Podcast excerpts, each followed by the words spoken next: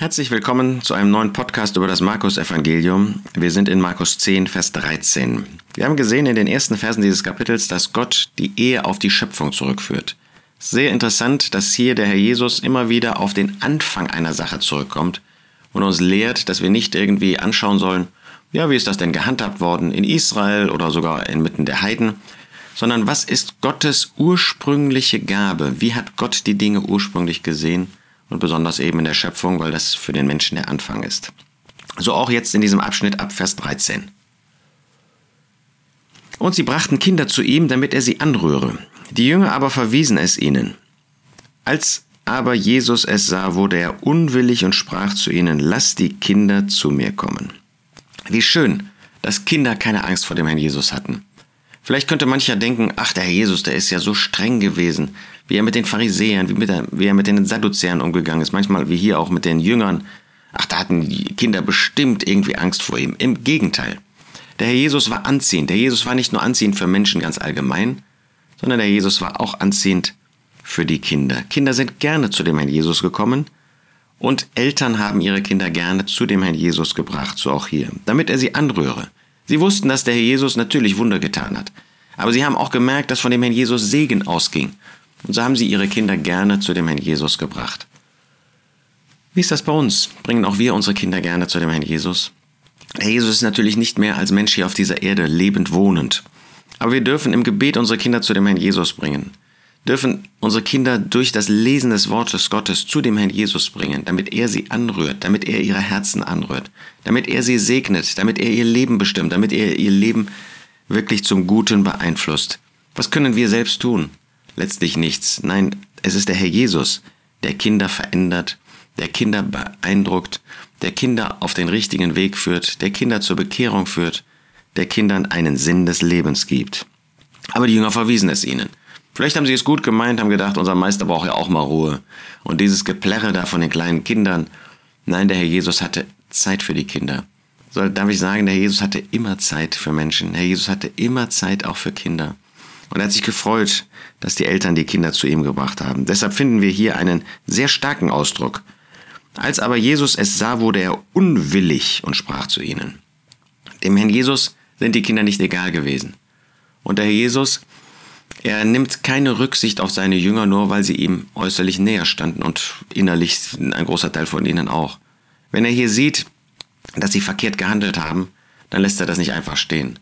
Wenn sie auf Kosten der Kinder hier un, ähm, die gewährt haben, dann wird er unwillig, wirklich unwillig ähm, und äh, ist innerlich erregt darüber, dass die Kinder nicht zu ihm kommen dürfen.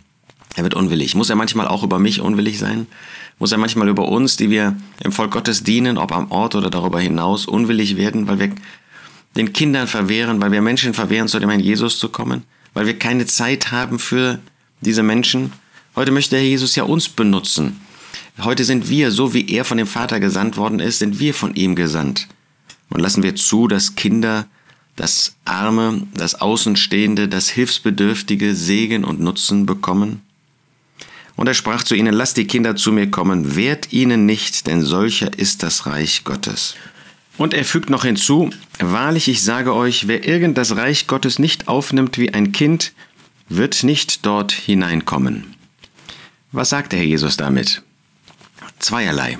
Erstens zeigt er uns eine Haltung, die Kinder haben. Und zweitens zeigt er uns, dass die Kinder selbst Gegenstand des Reiches Gottes sind. Kinder stellen uns eine Haltung der Unschuld dar. Sie stellen uns eine Haltung vor, eine Gesinnung vor, die einfach das annimmt, was man sagt. Dass man nicht irgendetwas sein möchte, dass man nicht versucht, durch eigene Anstrengung irgendetwas zu erreichen. Das tun Kinder natürlich früher oder später auch. Aber an sich sind Kinder solche, die dankbar annehmen, die ein Geschenk annehmen und nicht sagen, naja, ähm, da muss ich aber doch auch etwas für geben. Nein, Kinder sind dankbar. Kinder sind in der Regel solche, die nicht etwas vorspielen, die nicht so tun, als ob. Kinder sind solche, die bereit sind, den unteren Weg zu gehen. Sie sind kleiner als andere. Sind wir solche, die wie Kinder das Reich Gottes aufnehmen? Sind wir solche, die einfach bereit sind, einen Fehler einmal einzugestehen, die sich nicht zu stolz sind, zu meinen, man sei ja besser, man sei größer als andere? Wer irgend das Reich Gottes nicht aufnimmt wie ein Kind, wird nicht dort hineinkommen. Wir müssen klein werden, um in das Reich Gottes eingehen zu können. Wer nicht aus Wasser und Geist geboren wird, kann das Reich Gottes nicht sehen. Das heißt, Gott sagt heute den Menschen, du musst wie ein Kind werden. Nicht kindisch werden, aber wie ein Kind in Einfachheit, in Schlichtheit das Wort Gottes annehmen, aufnehmen und verwirklichen. Sich bekehren, Buße tun, Jesus Christus als Retter annehmen. Für ein Kind ist das einfacher. Wenn man Kindern das sagt, sie verstehen, ich habe gesündigt, ja. Die machen sich nicht Gedanken, ja, aber ist das denn so eine schlimme Sünde und eigentlich habe ich doch gar nicht so schwer gesündigt wie andere. Nein, einfach das Wort Gottes annehmen und aufnehmen und dann entsprechend nach diesem Wort handeln. Aber zweitens ist es so großartig, ihrer ist das Reich Gottes. Das heißt, Kinder haben einen Platz im Reich Gottes. Wir wissen, dass wenn sie erwachsen werden, sie sich bekehren müssen. Aber solange sie nicht erwachsen sind, sind sie in dem Bereich des Segens des Herrn Jesus. Wunderbar. Der Jesus sagt, oder der Geist Gottes sagt uns das durch den Apostel Paulus auch in 1. Korinther 7, dass Kinder eines gläubigen Elternteils geheiligt sind.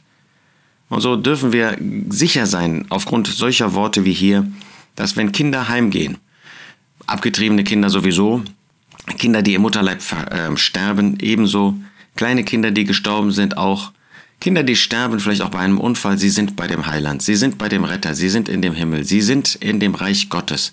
Gott hat einen Platz für solche, die sich gar nicht bekehren können. Gott hat einen Platz des Segens für solche, die als Kinder sterben. Und das gilt auch für unsere Kinder. Unsere Kinder sind in dem Reich Gottes. Unsere Kinder sind in diesem Bereich natürlich äußerlich unter diesem Segen. Und wenn sie älter werden, müssen sie sich bekehren, damit sie auch innerlich in diesen Bereich hineinkommen. Wunderbar, dass Gott in dieser Gnade Kinder aufnimmt, dass der Herr Jesus diese offenen Arme hat. Und er nahm sie in die Arme, legte die Hände auf sie und segnete sie. Was für eine zu Herzen gehende Szene. Der Jesus nimmt die Kinder in die Arme. Der Jesus liebt die Kinder. Der Jesus hat ein Herz für die Kinder. Er nimmt sie in die Arme, das heißt an seiner Brust, da wo sein Herz für sie gewissermaßen schlägt.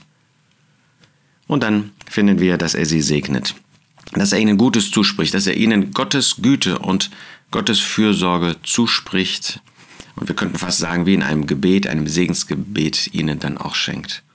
Kinder sind geliebt von dem Herrn Jesus. Das dürfen wir, die Kinder haben, denen Gott Kinder anvertraut hat, dürfen das mit Dankbarkeit sagen und sehen. Wir als Gläubige, die wir Kinder in den Zusammenkünften sehen, dürfen Freude haben darüber, dass es da solche gibt, die der Herr Jesus in seine Arme nimmt und die er segnet und zu, denen deshalb auch wir Zuneigung haben.